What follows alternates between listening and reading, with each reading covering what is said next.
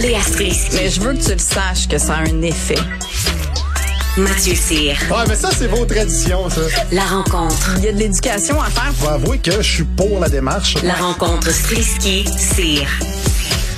Évidemment, l'ordre de l'émission qui est un peu bouleversé aujourd'hui à cause de ce point de presse qu'on attend aux alentours euh, de 15 heures pour faire le point sur la situation euh, dans les écoles, le couvre-feu, etc. Salut Léa, salut Mathieu.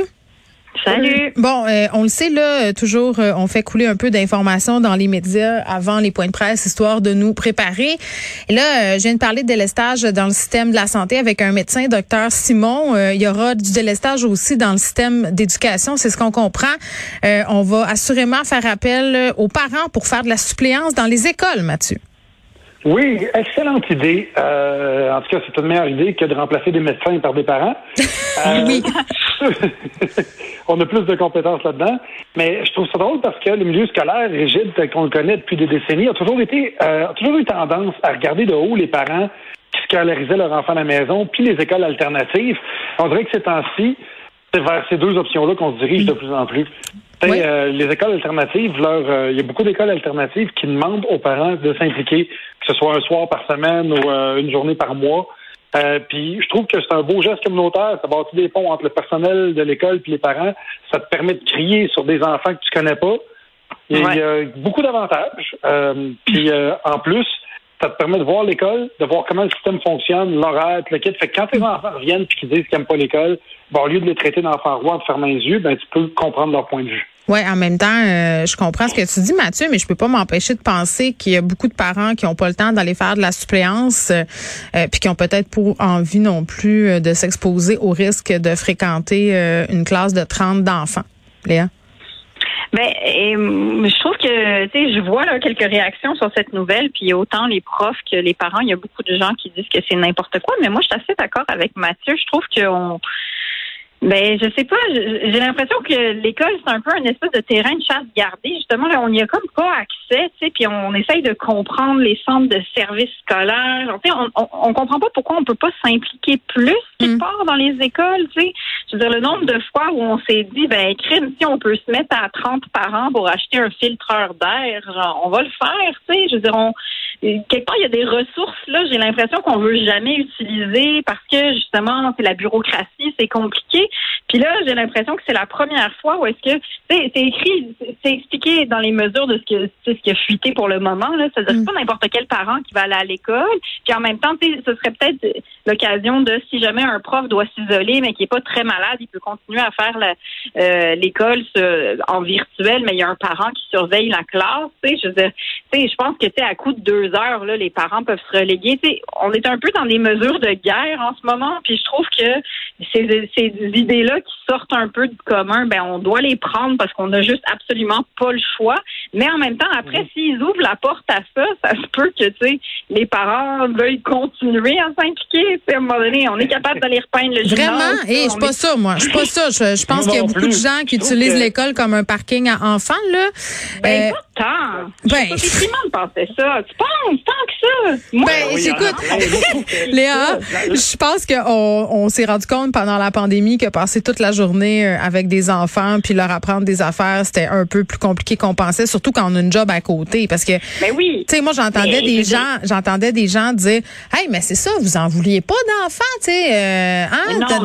C'est parce que dans le temps, là, euh, les, les madames, parce que c'était des madames, tu sais, c'était ça ta job, mm-hmm. être à la maison puis être une mère puis t'occuper des enfants, c'était ton travail. C'est parce que maintenant, il faut que je sois la même chose, mais qu'en plus je sois performante au travail, c'est trop. Mais non, mais Attendez, on ne faut pas parler tout en même temps. Vas-y, Mathieu.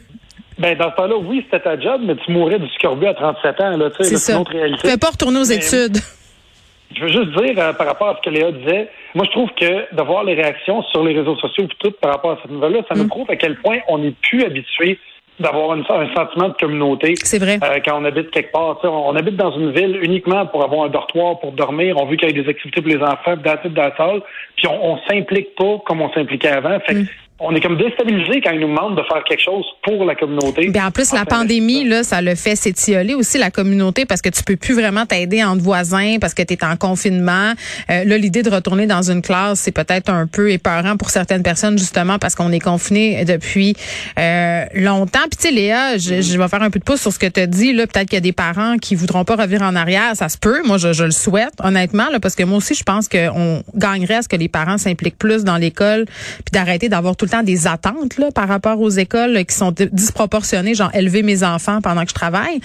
Euh, mais ça se faisait déjà avant, hein, parce qu'il y a une pénurie de personnel. Dans les services de garde, il y a des parents déjà qui opèrent, si on veut, des rondes de garde là, à certains moments. Oui, puis euh, il y a ceux aussi qui font le, le trottinette. Les, enfants en marchant le matin à l'école. Il y a déjà des parents qui s'impliquent, mais mais je sais pas, moi je, je continue d'avoir l'illusion que tout ça est très centralisé puis on n'a pas de temps accès à notre école, mais parce que j'habite dans un quartier où c'est l'école de quartier, puis tout le monde se connaît, puis tu sais, je pense qu'il y a quand même beaucoup de gens. c'est un milieu privilégié aussi là, je pense qu'il faut pas non plus écarter ça, il y a des parents qui peuvent pas là, aller s'occuper des enfants. Non, non, j'imagine, mais tu sais, je suis pas sûre qu'on ait perdu notre sens de communauté tant que ça. Là. Moi, je pense que la pandémie, ça a eu un effet aussi où est-ce qu'on s'est beaucoup entraidé entre voisins, puis que moi, je pense qu'il y a plus de gens qui sont prêts à mettre l'épaule à la roue en ce moment qu'on pense, mais peut-être que, écoutez, je suis dans une journée où je suis bonne bah, Moi, je pense que ça habite dans une bulle où tout le monde est gentil. Sur le plateau. Non, non, non. Il y a énormément de Français qui chialent en permanence. Vous, vous, savez pas de quoi vous parlez. Achille, est, Achille est pas d'accord. Achille est d'origine française en régie, puis à chaque fois qu'on dit affaires sur les Français, il est pas d'accord. Puis il a raison, il, se manifeste, c'est bien. Euh, OK, donc on verra ce que ça va donner. Là, de toute façon, euh, on va le vivre, on n'a pas le choix. Rendu là, là euh, ceux qui vont vouloir et pouvoir aller aider le feront. Ils seront sollicités, en tout cas, une chose est certaine. là, on se parle de communauté, puis tu disais tantôt, Mathieu, euh, tu sais, souvent, euh, les villes sont rendues des dortoirs. Euh, puis ce matin, je me faisais la réflexion quand je disais l'article du Devoir concernant le fait que la vaccination à répétition, c'était peut-être pas une panacée, là, puis qu'on on allait devoir maintenir certaines mesures. Je me disais, hey, moi, je je regrette pas ma décision de m'acheter un truc en région pour aller vivre une partie du temps. Là. Montréal se vide là, pendant la pandémie. Les gens, tu sais, je veux pas parler de retour à la terre, là, mais les, les régions en profitent en ce moment, là. Ben oui, on a perdu 45 000 personnes, tout le monde, depuis le début de la pandémie. Donc, yes, moins de trafic. Ben, c'est ça, c'est ce qu'on dit, mais euh, oui, c'est quand même beaucoup, là, 45 000. On s'y attendait un petit peu. Tu sais, je pense que tous autour de nous, on a vu des gens quitter. Là. Moi, je sais que j'ai deux, trois amis là, dans notre cercle proche là, qui ont décidé de partir. Euh, donc, tu sais, je suis pas Est-ce qu'ils sont partis loin, proches? Euh? Ben, un, un à Chambly, Harford, puis Frélisberg. OK, donc c'est pas... Euh, quand même... à l'étranger. Oui, c'est ça. Est-ce que ça prenait un passeport? Non, non, mais c'est la campagne ou la banlieue, là. Oui. Euh, donc, euh, tu sais, puis ça, c'est dans notre cercle proche-proche. Fait que je suis pas si étonnée de, de ça. Je, tu sais, ça peut être vu comme ah, Montréal, c'est une ville horrible et il faut s'en aller, c'est trop cher et blablabla. Mais on peut aussi voir que c'est un peu une bonne nouvelle pour les régions. Mm-hmm. Tu sais, je veux dire, les régions ont toujours eu besoin de plus de monde, donc que Montréal en perde. Moi, j'ai deux affaires à, dire là-dessus. Euh, je parlais d'arbitrage euh, géographique. Là, c'est sûr qu'au plan économique, quand si t'es propriétaire à Montréal, que tu vends puis t'achètes en région, euh, c'est très très le fun. En voulant dire, tu fais la passe. le prix des résidences c'est pas le même. Quoique ça, ça augmente quand même quand t'es proche de Montréal, ça a explosé aussi les prix, là, le prix des chalets. Je vais, je vais, avoir quelque chose à dire justement par rapport. Ben, ben c'est ça. C'est parce qu'après, si tu changes d'idée, puis ça c'est mon deuxième point là. Moi, je vais être curieuse de voir les chiffres dans trois ans. Tu sais, quand tu as vécu, là, justement, ton petit trip à Frélisbar, puis je le souhaite pas aux gens, là, si tu as fait ce move-là, moi, je souhaite au monde d'être heureux. Mais je pense qu'il y a des gens qui idéalisent la vie en région, puis qui vont frapper leur mur, puis là, ils vont être comme prisonniers, justement, de cet arbitrage géographique parce que ça va juste dans un sens. Tu peux plus après racheter à Montréal. exact, Mathieu. Ben, justement, c'est ça. J'étais voir une coupe de chiffres sur le web. Euh, tu sais, l'immobilier a bondi, de, bondi de 20 dans, dans les deux dernières années. Le prix médian d'une maison à Montréal est de 571 000 Tu T'as pas grand-chose à 500 000, je veux juste te le dire. Faut que tu refasses la salle de bain. Et, les taxes ont augmenté de 2% Fait que, on parle de juste une hausse, juste avec le 2% de taxes, de 11 mm-hmm. 400 par année. Puis t'as pas les services qui vont avec ça. Versus quand tu habites dans une petite ville, je trouve que, en tout cas, on s'entend, moi, mettons, moi, j'habite dans une ville de 30 000 habitants, de 20, 20 000 habitants. Et je trouve que j'ai beaucoup plus de services. Y a-tu des nids de poules? Moi, c'est ça, je veux savoir. Ah non, il n'y a pas de nid de poule. Euh, Il y a des poules, mais il n'y a pas de nid de poule. Bon. Les poules sont permises. Mais, mais, euh, mais n'empêche que ça va être une réalité. Il y a des gens qui vont euh, redescendre de sur leur nuage, Ben mais il y a aussi du monde qui ont payé des affaires bien trop chères en surenchère. Là. Euh, des chiottes Ah oui. là, qui sont rendues, vendues à 500 000 dollars. Tu peux pas leur vendre ce prix-là. Ça ne vaut pas ça. Quand ça va être dégonflé, cette bulle-là, il y a du monde qui vont faire des gros sauts. là. dégonfler? Ben oui, à un moment donné, la bulle immobilière en région, là, tu sais, un chalet qui se vendait avant 250 000 Ouais, ouais, ouais. piastres, euh, qu'il y a 100 personnes qui font la file puis que ça se vend sur enchère à 400 000, euh, j'ai de la misère à comprendre comment tu vas rentrer dans ton argent si un jour tu veux le vendre. Puis s'il y a des rénaux Mais- à faire, c'est pas mieux non plus, là. Tu sais, c'est quand Non, même, je me demande, les gens, ils prennent leur argent où? Honnêtement, là, je comprends pas.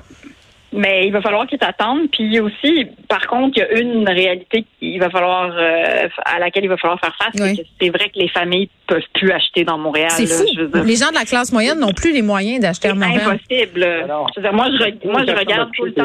Ouais. Ben, est-ce que ça va être des hypothèques multigénérationnelles comme en Europe? Tu sais, c'est sérieux. On est, on est rendu là presque, là. Parce que, écoute, une maison, pour vrai, ça coûte un million de dollars à Montréal. là. Je veux dire, c'est, on dit 500 000, c'est la moyenne, là, mais. Ben, tu peux acheter dire, des petites maisons euh, pour une petite famille pour moins que ça, mais, mais pour Mais- de vrai. Attends, attends. Oui, vas-y, j'attends. Euh, Vas-y. Parce que, excuse-moi de te couper la parole. Mais non, parce c'est pas que grave. Lé- Léa, Léa a dit 500 000, c'est la moyenne. C'était pas la moyenne, c'était la médiane. Ouais. Fait que la moyenne est probablement beaucoup plus élevée que ça. Ah oui, ok, c'est la médiane. Ça, Ouais. ça, ça- ça donne moins de poids aux maisons de multimillionnaires. Ben, c'est ça. Puis on se demande euh, justement euh, qui peut se payer ça, puis aussi à quel pourcentage du budget familial passe dans l'hypothèque. Puis ça, c'est un méchant problème aussi. Euh, Mathieu, Léa, fort intéressant comme discussion. À demain. À demain. Au revoir.